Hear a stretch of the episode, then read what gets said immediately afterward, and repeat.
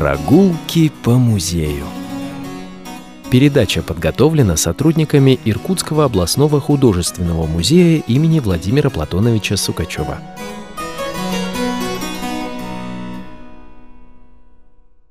Добрый день, уважаемые радиослушатели! В эфире очередная передача «Прогулки по музею». У микрофона Ирина Терновая. Сегодня вместе со мной в студии городского радиоканала научный сотрудник галереи сибирского искусства Иркутского областного художественного музея имени Владимира Платоновича Сукачева Мария Сергеевна Маженкова. Добрый день, Мария Сергеевна. Добрый день, Ирина Ивановна. Добрый день, уважаемые радиослушатели. Мы продолжаем с вами прогулки по залам главного здания музея на улице Ленина 5. И сегодня мы поговорим с вами об одном удивительном экспонате – кубке из кокосового ореха, который привлекает внимание многих посетителей. Кубок украшает резные портреты Петра I, Екатерины I и Елизаветы Петровны, и у него очень необычная судьба. Но давайте все-таки вначале, прежде чем поговорить об этом конкретном кубке, узнаем, откуда пошла вообще вот мода на кокосовые кубки. Я хочу напомнить вам, что, оказывается, вот такие кокосовые кубки были очень популярны среди иркутян. Они стояли в домах многих иркутян, в гостиных. Их использовали для различных целей, в качестве для того, чтобы там хранить те же самые визитные карточки. Вот я хочу сейчас зачитать воспоминания одной из наших иркутянок, Глафиры Лакуциевской, она записала следующее.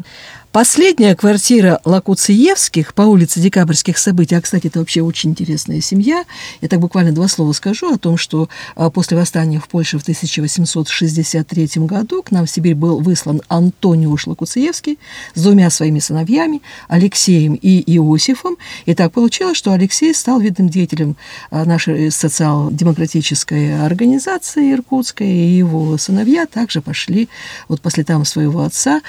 Ну, а брат Саратов Иосиф, он был старостой Иркутского мещанского общества, но, кстати, его сын Вячеслав а, также был активным участником всех революционных событий, даже членом Иркутского комитета РСДРП. В общем, вот такая вот очень семья интересная. Так вот, продолжает Глафира Лакуциевская, что последняя квартира Лакуциевских состояла из маленькой прихожей, гостиной, рабочего кабинета. Он же служил спальней для родителей, детской комнаты и кухни.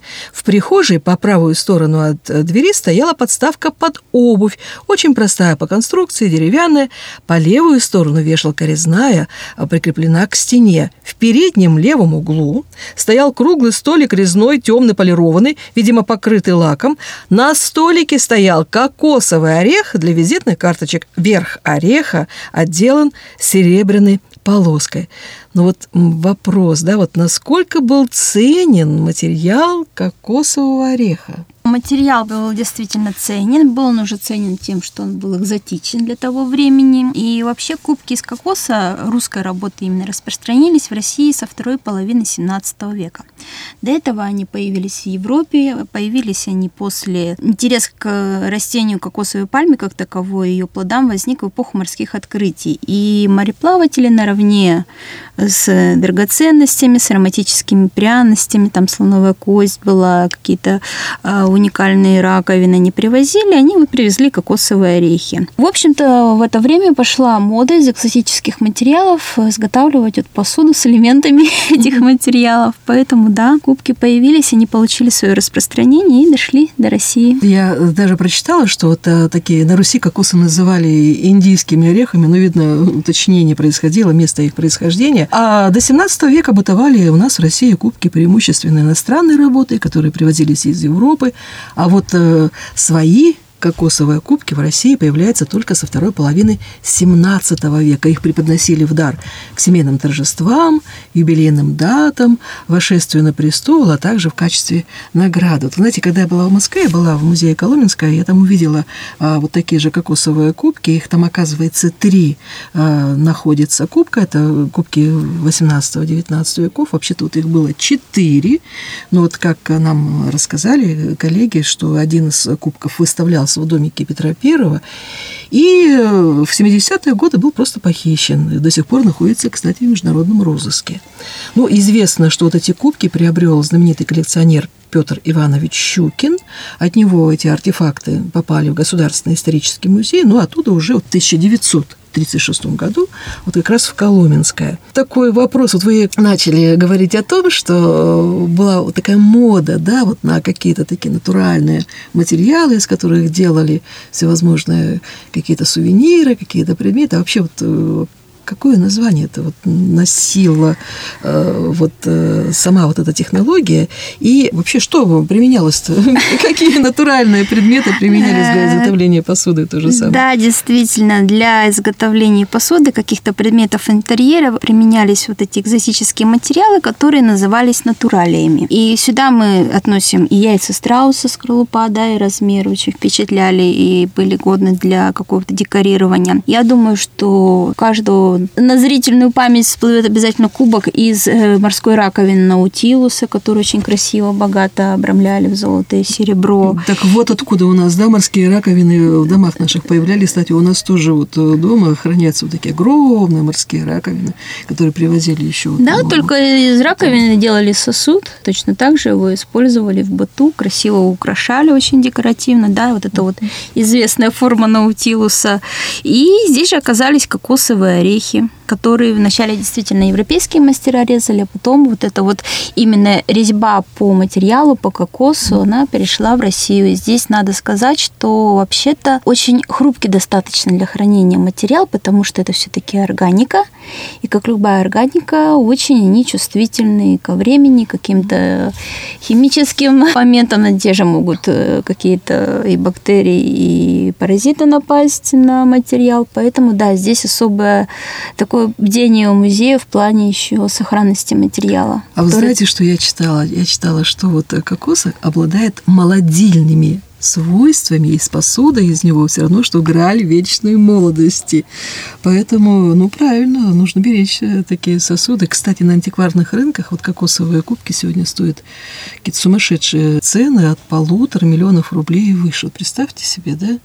Поэтому, безусловно, вот то, что вот такие кубки – это большая редкость в коллекциях э, музейных, Музей. даже крупных вот наших российских музеев, э, ну, как-то меня наполняет лично гордостью за то, что и в нашем музее находится вот такой совершенно уникальный кубок. Но вот вопрос все-таки, откуда тогда появился вот этот э, кубок в коллекции Иркутского художественного музея? В коллекции нашего музея кубок появился в 20 веке уже, и был он передан как часть э, коллекции известного московского коллекционера Валериана Величко, который был собирателем не только а, произведений искусства, картин, живописи, графики, икон, он еще и собирал какие-то вот предметы декоративно-прикладного, и книги у него были редкие и так далее.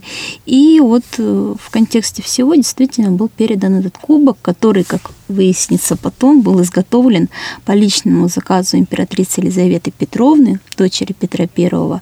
И действительно, вы уже упоминали, что там изображение а, ее родителей Петра I, Екатерины I, ну и, собственно, такой портрет, который все вырезан на орехи. То есть это не вставлено, это не какими-то эмалями или э, росписями сделано, это все сделано резцом мастера. Сразу-то возникает вопрос, а каким же образом да попал этот кубок в руки Валерьяна Владимировича Величко? Но давайте все-таки мы сначала напомним нашим uh-huh. радиослушателям, слушателям о том, что это был за человек, какой коллекционер замечательный, какой даритель для нас очень важно, потому что более двух тысяч э, предметов он передал да, Иркутскому областному художественному музею. Ну, вот у него такая очень интересная биография, и поэтому, конечно, мне хочется поделиться э, вот этими данными. А, Валерьян Вадимович Величко родился 9 января 1874 года в семье известного московского нотариуса и был пятым ребенком в семье.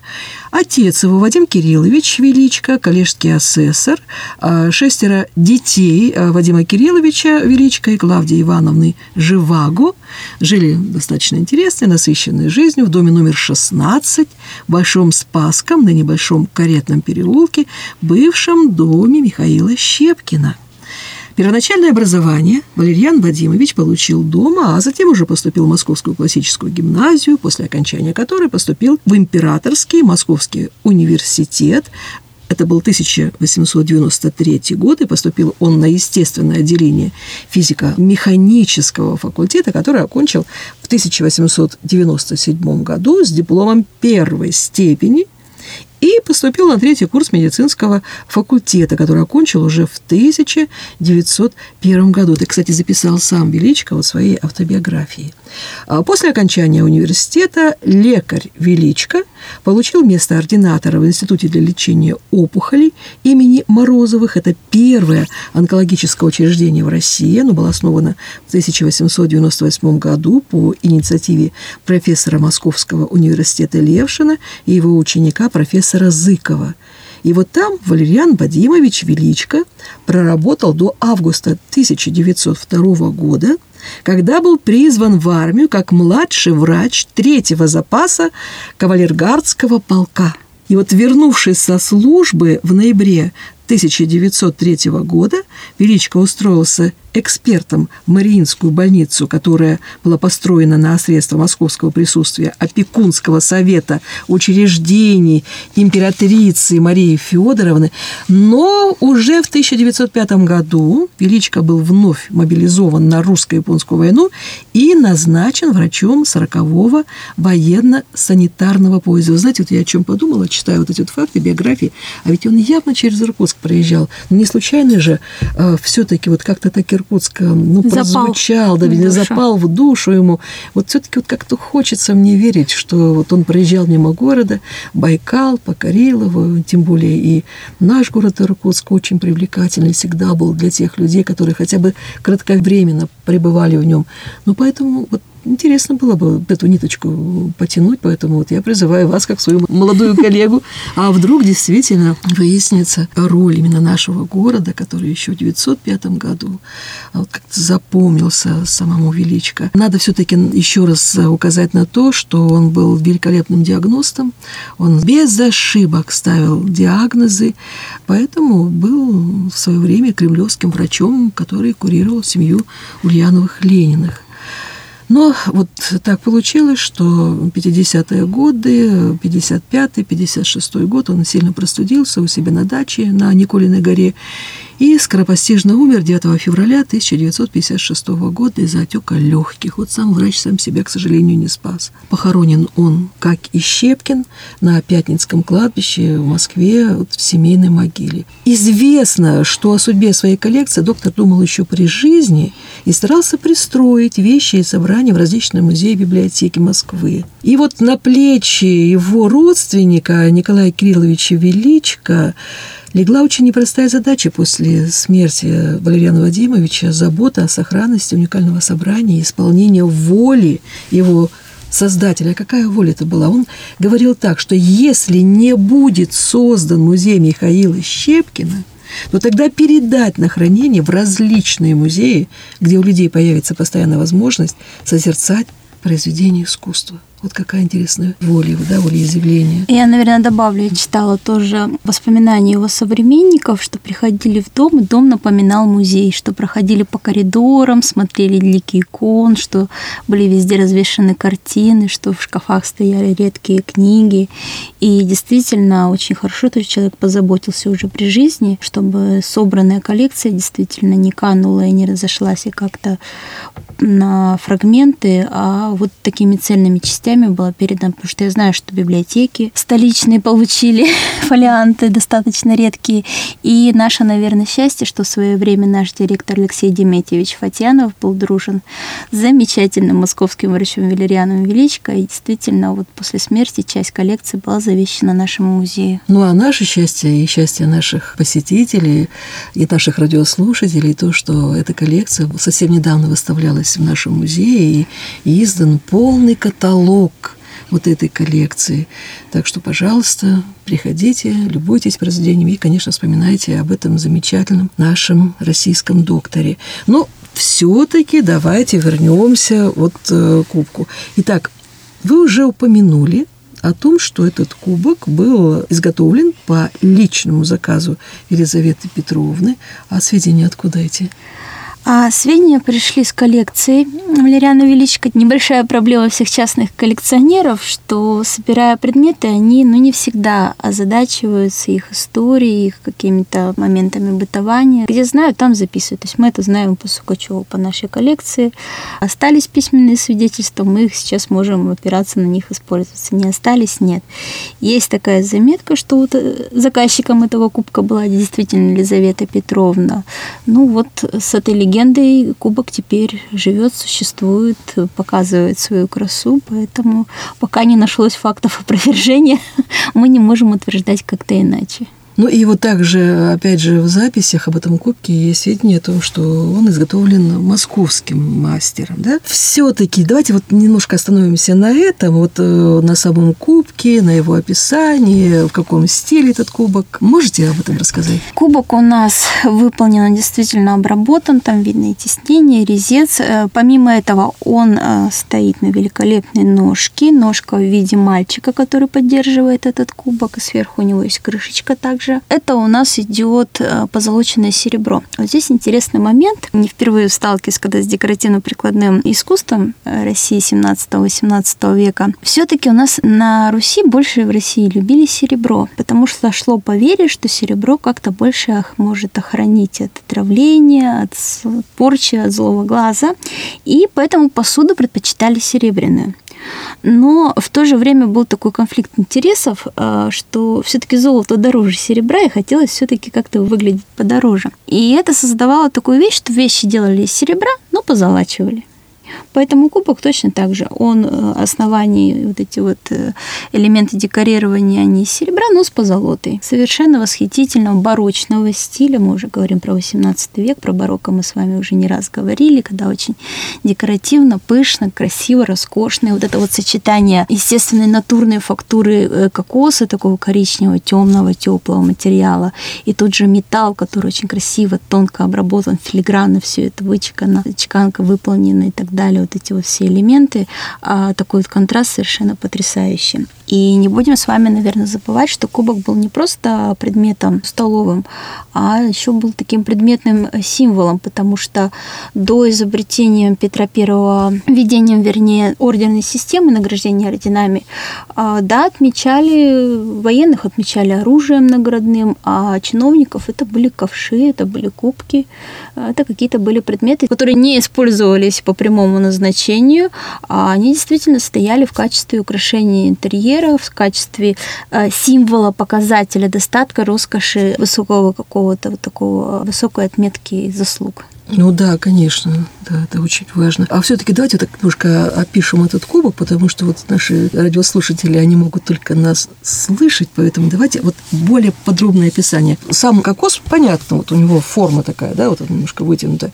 А подставка какая она? Вот все-таки еще раз более подробно расскажите. То есть э, сама плоская подставка и ножка в виде мальчика, который этот кубок поддерживает, такой юный молодой человек. Я думаю, что это, кстати говоря, была отсылка к тому, что кокос считали считали вот действительно неким граалем молодости, да, и считалось, что сакральным, если из него выпьешь какой-то напиток, обязательно обретешь бодрость, а возможно и продлишь молодость. Такое тоже было, да, и вот это вот юноша такой красивый там стоит, держит этот кубок э, легкий, и крышка сверху также сделана, и в навершие крышки герб орла в главу орел. Угу. Самая такая верхушечка его венчает. Ну, мы же с вами упомянули о том, что там находится вот портретное изображение вот все-таки расскажите, пожалуйста, более подробно об этом. Да, Еще. портреты замечательно вырезаны, прекрасная работа резчиков и вполне узнаваемые. То есть, если вы обойдете витрину, он как раз такой стоит э, в зоне просмотра, то вы без труда узнаете Петра Первого, вы без труда узнаете Екатерину Первую, его супругу, кстати говоря, рядом на стене висит ее портрет, и можно даже где-то сравнить э, черты лица.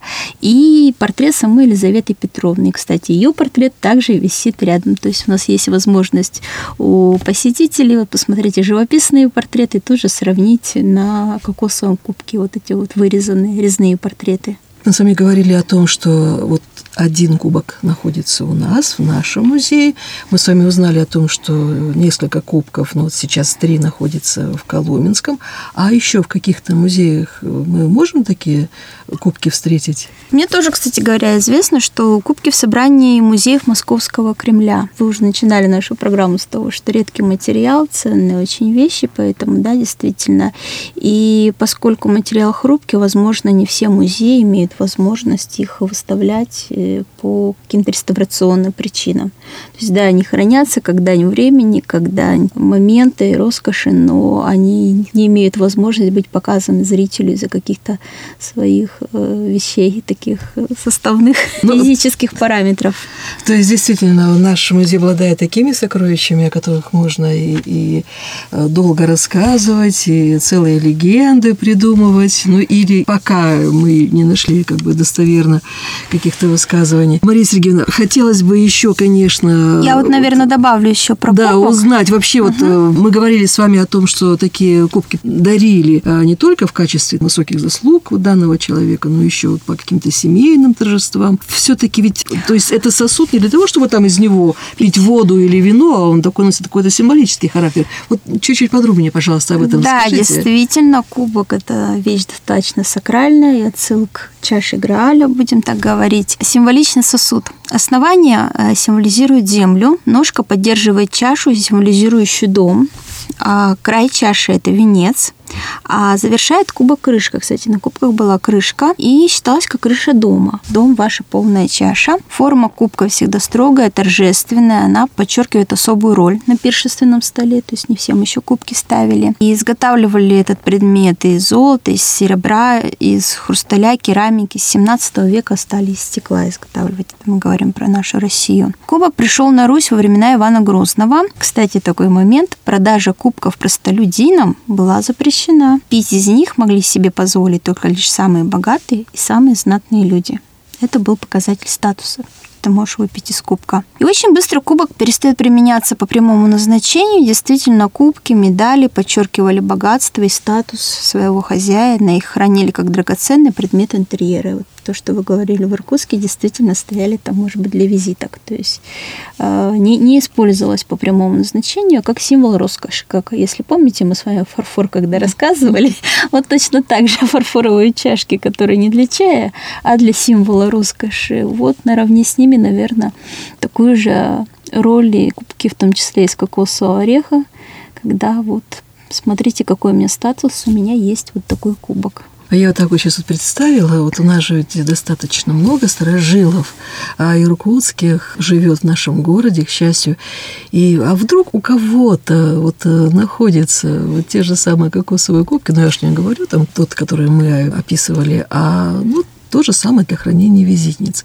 Мне кажется, было бы очень интересно посмотреть на них. И если, уважаемые радиослушатели, э, у вас есть возможность поделиться с нашим музеем вот такими своими семейными ценностями, мы, конечно, будем вам бесконечно благодарны. Мария Сергеевна, мы сегодня с вами так хорошо поговорили об одном из удивительных экспонатов нашей коллекции, но давайте не будем забывать, что вот эта неделя у нас очень и очень праздничная. И в первую очередь э, э, с вами отмечаем прекрасный праздник. Это Всемирный день музеев.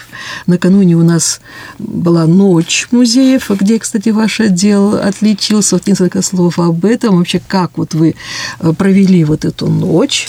Вернее, ну не ночью, ну а вечер, сколько вы приняли посетителей, какие интересные у вас были а, мероприятия? Вы знаете, Ночь музеев – это, конечно, уже такое одно из самых традиционных действий музея в году, когда, а, которое даже не нуждается в дополнительной рекламе, и с удовольствием наши гости, посетители приходят, участвуют, потому что это возможность для каждого выйти немножко за рамки музейные, что-то попробовать на мастер-классе сделать своими руками, послушать какие-то интересные лекции, которые не входят в нашу музейную программу, поучаствовать в каких-то перформансах, литературных э, вечерах и так далее. И да, действительно, мы были очень рады, что спустя вот вынужденный пропущенный год наконец наконец-то мы возвращаемся э, в нормальное русло, мы можем принимать посетителей, было очень много гостей, было очень приятно, что в основном это был молодежный контингент такой, которому не безразличен музей, которые идут пусть даже в такое вечернее время, но тем не менее идут за какой-то частью культуры, и это очень приятно и отрадно, что наша работа остается востребована. Ну, а я хочу сейчас э, еще раз поздравить всех э, коллег, всех музейщиков с этим замечательным праздником. Конечно, всем пожелать, ну, в первую очередь, очень актуально для нас всех здоровья и, конечно, новых открытий, новых замечательных экспонатов и новых очень интересных прогулок по музею с интереснейшими э, собеседниками. Такой, какой сегодня находится здесь, в этой студии радиоканала. Я хочу напомнить, что сегодня у нас была встреча с научным сотрудником галереи сибирского искусства Марией Сергеевной Маженковой.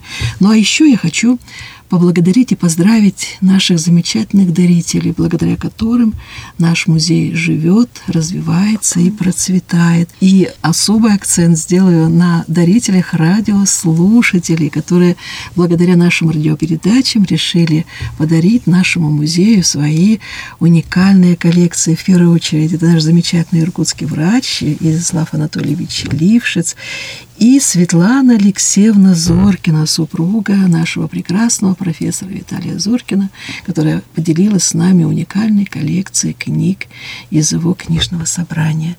Спасибо всем вам, наши дорогие иркутяне, наши радиослушатели, с прекрасным праздником, Всемирным днем музея.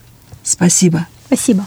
Уважаемые радиослушатели, наша передача подошла к концу – Ждем ваших откликов и пожеланий. А пока до свидания. Берегите себя и своих близких.